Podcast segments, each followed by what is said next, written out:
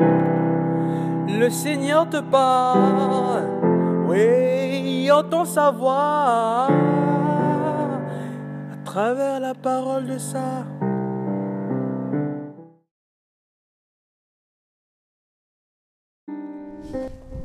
Bien-aimé dans le Christ, l'attente de la venue d'un être cher provoque une joie immense qui pousse à bien s'y préparer plutôt qu'à demeurer dans la peur.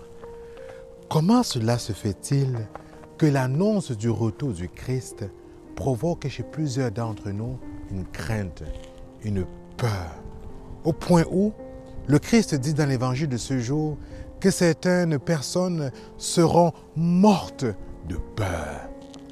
En général, la venue d'une personne qui terrorise et qui fait peur n'est pas joyeuse.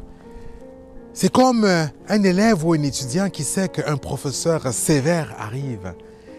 C'est comme un employé qui sait que son patron très sévère est sur le point de se pointer. C'est comme un enfant qui sait qu'un parent très sévère arrive. Alors dans ce contexte, comment être dans une attente joyeuse? Au contraire, effectivement, c'est la peur. C'est la peur qui domine. On voit donc qu'il existe deux catégories de chrétiens et de chrétiennes.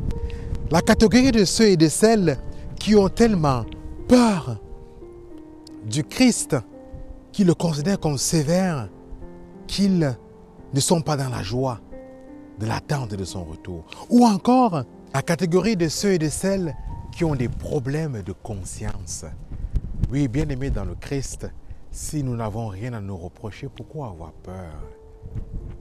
La venue du Seigneur est à vivre dans une attente joyeuse.